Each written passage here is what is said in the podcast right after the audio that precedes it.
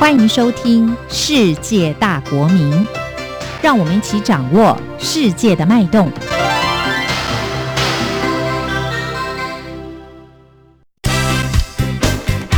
知无不言。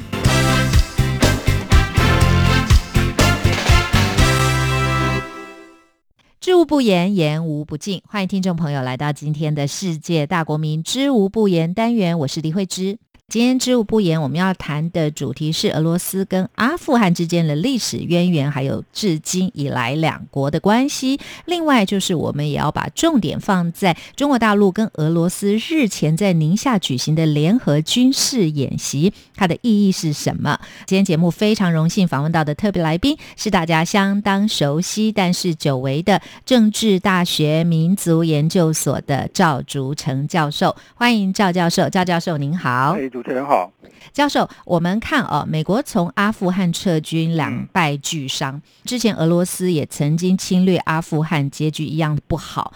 那俄罗斯跟阿富汗的历史渊源啊，还有两国的关系到现在的变化如何？这个我们要一一的来请教教授。首先就是这是一个地缘政治，这些国家都是很近的。俄罗斯曾经侵略阿富汗，它是在二次大战之后就已经跟苏联那时候叫苏联苏维埃社。会主义共和国联邦啊，就已经建立了友好关系。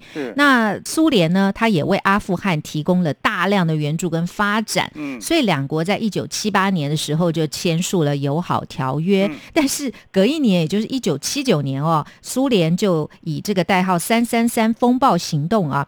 干预阿富汗，那这个行动呢，引发了轩然大波，当然也引发了这个穆斯林世界的一些负面反应啊，因为认为这是个入侵。这整个历史渊源，教授是不是跟大家谈一下？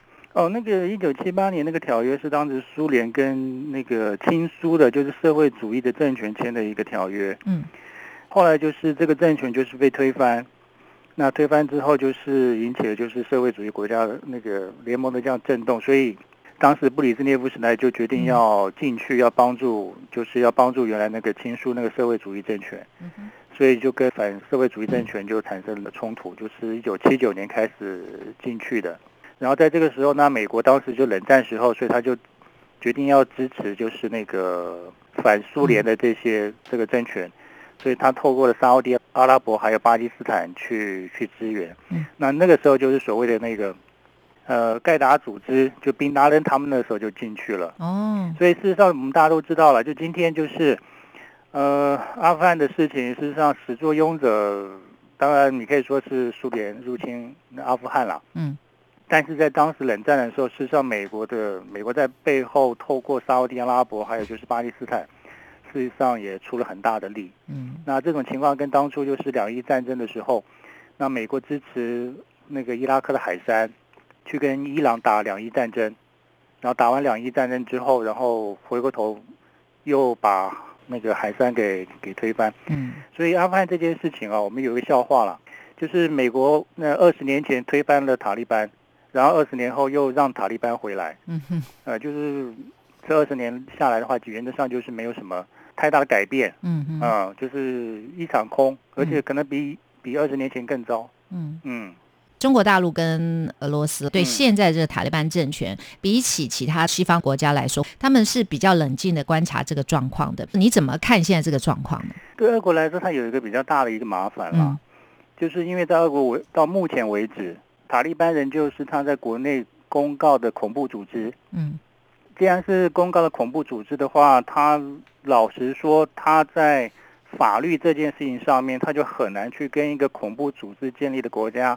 有非常正式的密切的外交关系，嗯哼，所以就俄国在这件事情上面态度很清楚哦，就是他要，他现在是一个临时政府，嗯，所以临时政府他在组建成正式政府的时候，他必须是一个包容性的一个一个政府。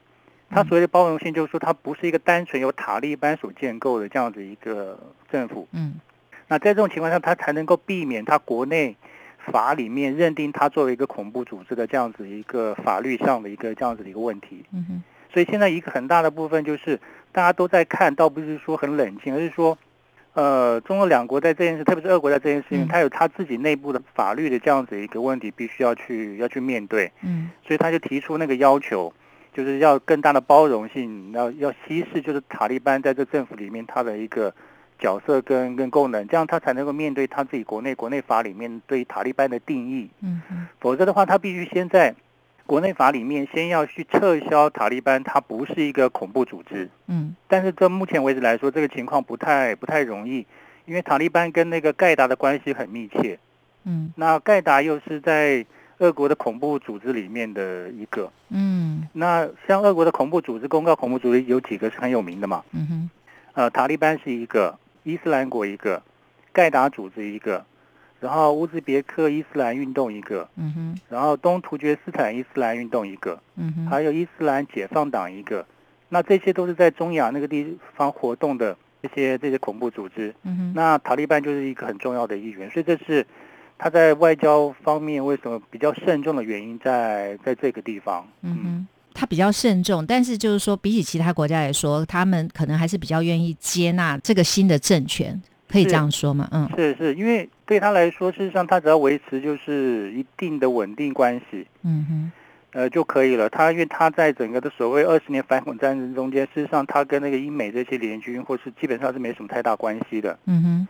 所以美国撤军或英国撤军对俄国来说，那个撤军这军事行动来说，就是单纯是美国方面的美国方面的事情。他唯一要考虑就是说，就是撤军之后，阿富汗内部的稳定形势会不会影响他俄国自己内部的那个情势的安全而已。嗯。所以，那你跟任何一个政府保持一定的沟通管道，这是一件非常重要的事情。嗯哼。嗯，尤其，呃，从苏联时代开始。那个苏联时代开始跟阿富汗事实上就有一定的地缘上的关系，而且这个关系非常非常久了。嗯，从十九世纪的那大棋盘时代开始。俄国征服中亚的时候，跟英国在阿富汗这个地方就有一些接触，嗯，所以那是一个非常长久的一个一种的历史关系，所以保持这样的一个沟通管道是一件必要的事情。嗯哼，嗯，外界认为呢，撤军阿富汗以后，未来美国可以更加专心的对抗中国大陆跟俄罗斯。不知道教授你的看法是不是认为是这样子啊？有个问题是这样子的，就是美军撤出出去之后，确实有很大的问题，就地方这个地方变成一个真空状态了。对，那真空状态之后，谁去弥补那个真空？嗯，那就变成一个很大的问题。那美国要走的话，那西方他的好朋友原则上也不会介入，因为已经搞了二十年。嗯，所以明显看得出来，大概就几个国家是有可能性的。嗯，就中国、俄罗斯、巴基斯坦跟跟伊朗。嗯。那在比较之下的话，事实上真正重要角色就是中国跟俄罗斯。嗯，所以中国跟俄罗斯的话，在阿富汗未来的这样子一个政政情的那个稳定，跟未来局势发展，确实有它的一个很重要的、很重要的角色。嗯，但是这两个国家跟美国应该是不太外交政策应该是不太一样。嗯，原则上这两个国家不会去干涉对方到底该怎么走。嗯，这政府国家应该怎么走？它的社会价值应该怎？这两呃，中国两国基本上不会去做这件事情。没错。啊，那所以只要保持一定的稳定，他透过他的那个一个公开的过程，组织一个新政府，甚至可能要有新宪法。嗯哼。那组织这个政府，大家都能接受。那后续再怎么去安排，那就是另外的这样子一个事情。尤其是那个阿富汗到目前为止啊，他仍旧是那个上海合作组织的观察员了。嗯哼。那观察员的话，他而且以最近阿富汗一些那些临时政府的首领的讲的话，那个对于加入“一带一路”那个“一带一路”合作，还上合组事实上那个表达高度的兴趣。所以在这个里面，中俄两国可能啦，我是认为两个国家应该应该要取得一致的步骤跟计划。嗯，不然的话，单独由俄国或是中国来。来介入那个阿富汗的这样情势的话，事实上恐怕力量不够，而且前面有个那个美国的例子，真的丢进去的话，可能后面发生什么事情，大概也很难说。没错，嗯，尤其他现在已经表明了，他是要建立一个伊斯兰教法的这样子一个国家，嗯，那在后来会不会影响到，呃，中国跟俄罗斯境内自己的那些？如果还有一些所谓的激进的伊斯兰教法分子的话，那个可能也有些影响了。嗯，所以对两个国家来说，这个部分真的是比较比较麻烦的一件事情。嗯嗯，比较棘手的部分。对对，它就是中间有很多就是矛盾和不确定的这样子一个的地方。嗯，对，的确如此。好，听众朋友，我们谈到这里呢，稍微休息片刻，待会儿再继续回来请教政治大学民族研究所的赵竹成教授。下半段节目里，我们的重点要放在中国大陆与俄罗斯的联合军事演习，它的意义跟目的是什么？音乐过后马上回来。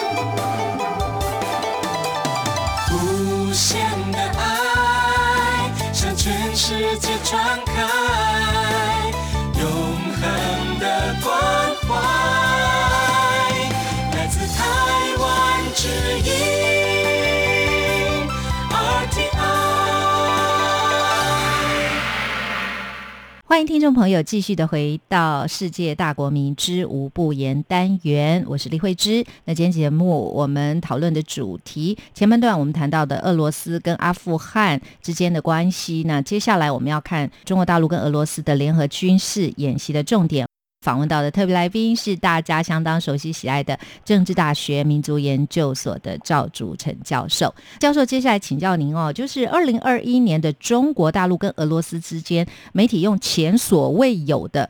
这样的一个形容词了，来形容他们的宁夏联合军事演习。那这个演习现在已经落幕了，嗯，但是持续的引发大家用不同的观点啊角度来看待这一次所谓的有别以往军事演习。那到底有哪些有别以往呢？哦，这要请教教授。还有就是，这个也是新冠疫情爆发以来哦，中国大陆第一次在它的境内举行的大规模中外联合军事演习。而且也是第一次邀请俄罗斯军队进入中国内陆腹地参加的演习。俄罗斯国防部长啊绍伊古飞到中国大陆观摩军演，而且跟中国大陆的国防部长会谈。这也是他就任以来因为军演第一次访问大陆啊。那这个代号叫西部联合二零二一，所以是在西北部举行的。请教教授，这个有什么特别的？为什么媒体用这样的标题是前所未有、有别以往啊？首先也要要说明一件事情啊，就是中文翻译事实上有点不太对啊。中文翻译都叫联合嘛，西部联合，事实上不是的。俄文是西部协同。不是完全不同意义了，协同跟联合完全不同，两边互相帮忙哦，两边互相帮忙，他不是说两边变成一个军事同盟，然后我们一起来怎样？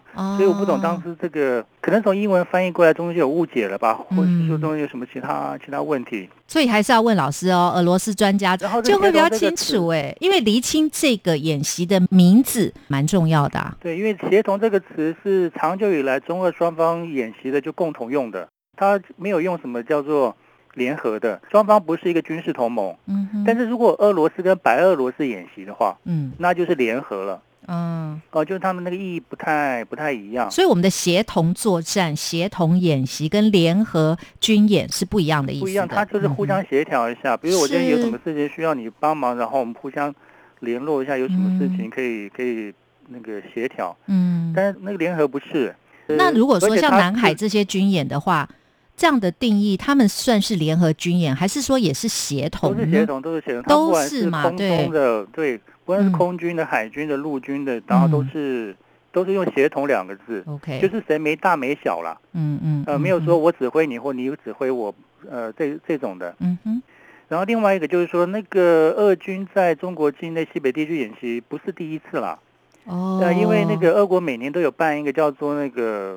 国际军事竞赛嘛，嗯哼，他会在很多国家办各种不同类型，嗯，那新疆的库尔勒就是每年会承办就是那个装甲车的那个竞赛，装甲步兵竞赛，在新疆南疆地区一个另外一个军事军事基地，那个时候，那俄国办那个呃，这种军事竞赛的时候，中国承办的话都是在库尔勒。那在库尔勒的话，那俄军就有去。嗯，只不过是这一次比较比较特别的是两件事，呃，两件事情。那当然，第一件事情就是，俄军这次是从他的东部的军区调调人过去，但是调人过去，那随身带的是轻装备，嗯，然后他用的是呃中方的重装备。嗯，也就是用中方的很新式的叫八轮的炮，那个装甲炮车。嗯哼，那个俄国的国国防部那个红星频道曾经有一个镜头，嗯，就是俄罗斯军队在中国的士兵的指指导之下使用那个炮车，嗯啊上膛就是射击。嗯哼，那它代表什么意思啊？嗯，那代表就是说。以后如果说俄国必须要帮助中国在某些行动的时候，他可以不必带着自己装备进到中中国去，嗯，他就可以直接使用那个中国的军备，嗯哼。但是这个也不是，当当然这个是俄军第一次使用中国装备，嗯，但是中国不是第一次使用俄俄国装备。是啊，我们的印象中，中国大陆很多武器这个原创都是俄罗斯嘛，或者跟他买，或者是在自己在改造。中国如果说去参加俄国演演习的话，嗯，呃，除非是自己带装备去，不然的话，他也是用俄军的装备。是，所以他这只不过表示说一件事情，就是中俄两方在军事互动上面是已经更紧密了。嗯哼，就是他可以，可以，他可以到一种程度哦。嗯，就中国军队不必带重装备到了俄方那边去，直接使用俄方装备。嗯，那俄军到中方这边不需要。自己带重装备，然后可直接使用重装装备，就彼此对自己装备都会比较熟悉，就表示他的信任度以及那个越来越高。是哎，那另外这次有一件事情啊，嗯，就是俄军如果说是在他的集体安全合作组织演习的原则上是没什么太大问题的。嗯，比如说他跟哈萨克、吉尔吉斯、塔吉克、白俄罗斯去去去演习，嗯，他们用的是俄语。然后他们用的装备是二式装备，嗯，他们的战术战法都是苏联是一路留下来的，嗯嗯，所以他在整个指挥协调上面不是有什么很大的问题。但是如果说中方跟俄方联合的时候出现问题了，嗯，包括语言上的问题，嗯，指挥系统上的问题，嗯，文化上的问题，还有装备上的问题，特别是如果说我是在协同演习的时候，嗯，那中方下达命令到底层的时候，我怎么办？嗯哼。啊，那你用语言可能有问题，你的指指挥系统有问题，你的通讯系统可能都不合。嗯，那这一次他们发展出了一个一个新的系统，就是指挥所下达命令的时候，无论是中方、各方，原则上都都一样。嗯，也就是说，它的指挥系统里面已经开始进行整合。嗯，就是中国虽然说它的主要的使用的语言是是是中文。嗯。它的技术技令都是都是中文，它的战术战法都是按照中式操点，但是它可以跟二式的苏式那方可以达到一个整合，这对指挥系统来说是一个很大的一个进步。嗯，那陆军如果这样的话，以后透过海军的演习也可以达到这种程度，然后甚至空军嗯联合的那个巡逻都可以达到这种程度。我们只能说这几年就是中俄双方他在军事互信还有军事的互相协作上面，他的那个进展的速度。非常非常的快，嗯，就超过前几年了，嗯。然后这次的那个反恐，这么大家注意，其实，呃，中俄在青龙峡的演习必须看一件事情，就是青龙峡演习前面，那个俄罗斯组织了，就是集体安全组织也举行了军事演习，嗯，就是包括吉尔吉斯、塔吉克。他们也举行了军事演习，嗯，所以他们两个的针对性真的是蛮强的，嗯哼，就是针对就是塔利班，嗯嗯，哦，就是反恐，他对反恐没错，对他的意思就是说，他的意思很简单，就是第一步就是那个震慑他，用威威力震慑，嗯，就是我已经准备好了，就是有什么问题的话，你不要那个，我们会会会反应，嗯，所以这个。这是这种非常及时的一个军事跟那个政治上的一个那个意义，但是是不是是不是说直接针对美国？我觉得这个可能性不是很高了。对，主要是因为外界这个揣测也可以看到嘛，因为现在就是美国跟中国大陆的关系紧张，美国跟俄罗斯的关系也不好，也紧张啊。在这种情况下，所以外界会有不同的揣想。不过当然，就是教授以比较专业、专精的角度分析这件事情，当然我们的看法可以更加的开阔一点，或者说这个演习的针对性我们比较清楚一点啊。呃，因为是这样子的，我们可以可以了解一件事，因为它是在青铜峡嘛，嗯。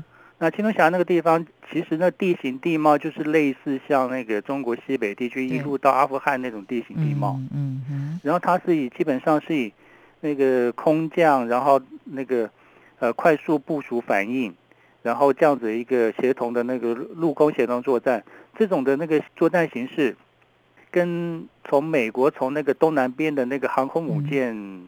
不同，那个差别非常非常非常大，嗯哼，所以倒不如认为他是说，他要去直接强化这两国在这样子一个地形地貌底下作战的互相协同能力的一种检验，嗯，也许是更合理一点了。对对，而且就是也有疆独的这些问题嘛，哦，或者是说恐怖主义这些，当然两国必须要对这件事情，尤其现在阿富汗的局势是如此，那可能恐怖主义的蠢动可能会更加严重，就可能会起来。对，现在还有一些就是难民的问题是，他跑到周边之后，难民混进去之后，因为现在有一个很大的问题，就是你不知道那难民到底有没有那个恐怖恐怖分子啦。嗯，这就是普丁说的，就是你没有办法保证，就是。呃，我收留的那些难民里面，每个都是清白的。对，那后面的问题就就难以处理了。那现在俄罗斯跟中国大陆对于阿富汗的难民有接受吗？呃，没有，没有，没有。对，没有。嗯，中国当然是不会，不可能，不可能的。对，因为中国跟阿富汗的接壤的地方不是很很长啦。嗯嗯。那瓦罕走廊那边大概就是不到一百公里。嗯哼。然后平均的海拔是四千两百公尺到。五千五千多公尺嘛，所以你说难民要跑到中国，那个可能性很艰辛。对，然后塔吉克跟阿富汗中间的边境，老实说问题也不是很大。嗯，因为中国跟塔吉克在好几年前就已经有一个协议，嗯，就是中国帮塔吉克去盖那个边界围墙。嗯哼，呃，中国出钱、出技术、出材料，嗯，出人，嗯，那塔吉克只要出地就好。嗯，那都是中国帮他弄，这那个应该已经盖好了。嗯，那所以比较麻烦是乌兹别克啦。嗯，那乌兹别克因为地比较平，所以大家全跑去了。嗯，那个所以他们那些飞机啊、飞行员什么，通都往那个乌兹别克跑嘛。嗯，那好像前几天不是美国才把那些飞行员给给带走。嗯，所以它的周边情况大概是大概是这样。对中国，中国是没有没有想要说收那些难民。那对俄国来说，俄国没有直接接邻阿富汗。嗯，那它是它外面有塔吉克跟乌兹别克。嗯嗯，那塔吉克的话，它是有一个二零一师在在那个地方驻扎。嗯哼，帮他守守边界，所以真的问题是在乌兹别克上。嗯，但是乌兹别克看起来也是不愿意收难民的。嗯哼，因为周边国家帮。收难民的话，还是那个老问题，就不知道以后会有什么麻烦。嗯，尤其是那个难民进来之后，要吃要住要穿要喝。嗯哼，那。你说那个塔吉克跟乌兹别克，老实说没有那个钱，是去去去去养他，是，所以大家对难民真的是那个敬谢不敏，嗯，呃，真的是这样子。那我们看到哦，其实俄罗斯的普丁总统也好，或者是中国大陆的习近平主席也好啊，他们未来的这个统治方针或者他们的治国理念，还有就是说他们的任期等等，可以。感觉出来要走向一个比较强权政治的路，那各方面的治理等等都是很努力的在做。那我们就看到呢，西方国家，尤其是以美国为首，在联合他的同盟国啊等等，形成了一个很明显的对抗。教授怎么观察？你觉得这是不是像以前你说是像那时候冷战时候的两大集团吗？我觉得整个环境也不是这样分，因为现在已经是。全球化的时代了啊，所以也不能够这样截然的划分。现在不会是说哦，需要一条热线什么的不通就如何？那现在有沟通的管道，教授怎么看这样的一个发展呢？呃，我觉得现在这个问题，那个以前跟主持人好像提过，是我发现有一种还是那种叫世代问题啊哈啊哈，就是那个冷战之后出现那世代哦，或是冷战末期的那些世代，他们。逐渐的开始在各个国家就是掌握那个一定的话语权的时候，嗯，你会发现他们对中国式的制度，还有就是俄罗斯，嗯，基本上都是态度都是不太好的。对，包括捷克、立陶宛、波兰，嗯，就是很多国家的那个新的时世代，当他呃取得一定的那个政治话语权的时候。你会发现，他跟他们老一辈的那些世代，就经历过冷战时代，或者在冷战中后期培养出来一些政治家，嗯，他们对于就是国际局势的看法，那个跟他们老一辈是有很大的差别的。他们带有更强烈的那种价值取向，嗯，呃，比如说什么是民主，什么是自由，什么是人权，他们反而比较不太去谈一个叫做现实的那个。现实的国家利益或者这这类的一个个东西，它在整个的话语的表达上面就是不太一样。嗯，所以我们看到像那个捷克的那个年轻的那个政治世代，嗯，还有像最近立陶宛，嗯，像立陶宛就是很奇怪，他就是他就是直接对俄态度不好，对中的态度也不好，那就跟他的一个其他世代就是有很大的关系，所以这中间有个非常大的一个。值得去怎么样讲哦？嗯，就值得要去了解跟分析的一种一种现象。嗯，可能不能够单纯以国家的这个单位来去思考这个问题了。嗯哼，那是不是说大部分的九零年或是零零年的，对于所谓的呃所谓的在定义下非自由或非民主的，或是或是被定义成为就是比较专制的？比较集权的，它带有一种意识形态或价值上的一个自然的一种不信任感在里面。嗯，我不知道，也许有这种的现现象在。嗯嗯。那因为如果说你从国家上来看的话，那像德国最近在选举的，大家都知道了。那老一辈的那些那些政党的那个政治家，原则上对于中国态度或俄国态度基本上是务实的。嗯。但是你看绿党的那个年轻的世代。他对于俄国或是那个中国的那个态度，就显得相当具有具有很强烈的那个价值取向。嗯，所以这可能就是在未来，就是再过十年、二十年之后，可能在等到这一批老的那个政治时代完全退出政治舞台之后，嗯，可能会有一个新的一个一一种政治价值或政治思维会在会在那个国际外交上面出现。的确，我们之前在节目里教授有谈过这个问题哦，但是我也觉得了很多事情有时候是物极必反。嗯，你刚刚讲的冷战以后的这个时代所坚持所谓的自由、民主、人权啊等等啊啊，美国它以这样子的理念，它当然也纵横了很久了啊，是不是？这个一定是人民也觉得很幸福，或者是说呃各方面一定都是更好，你的心灵是不是呃更满足等等的啊？我觉得如果说要讲到这个部分的话，其实因为会有一些现实的磨难会。呈现，比如说现在的疫情啦，或者是经济的什么状况啦，哦，那是不是你高度物质的文明，你就是一定带来人类更好的生活等等啦？啊？我想这些可能都是。大家需要去思考，因为这也是很切身切实的啦。嗯嗯嗯。所以这些东西都是值得观察跟探讨，因为老实说也都是环环相扣的。虽然我们常常讲国际政治啦，这个大国之间的博弈啦，或怎么样，那教授提到一个很好观点，就是说，哎，其实这个人的一个想法是怎么样？所以当他们成为这个执政的一代或掌权的一代，他们会怎么样去处理这些事情？可是又应对。目前的环境会有什么样的变化？嗯，可能这也是未可知的。所以当然，我们还会持续的关注未来俄罗斯它的政情发展和跟周边国家的关系。那我们会继续的请政治大学民族研究所的赵竹成教授到节目中跟大家分享他的看法，以他专业的见解跟大家谈俄罗斯相关的国际政治。非常的谢谢赵教授，谢谢主持人。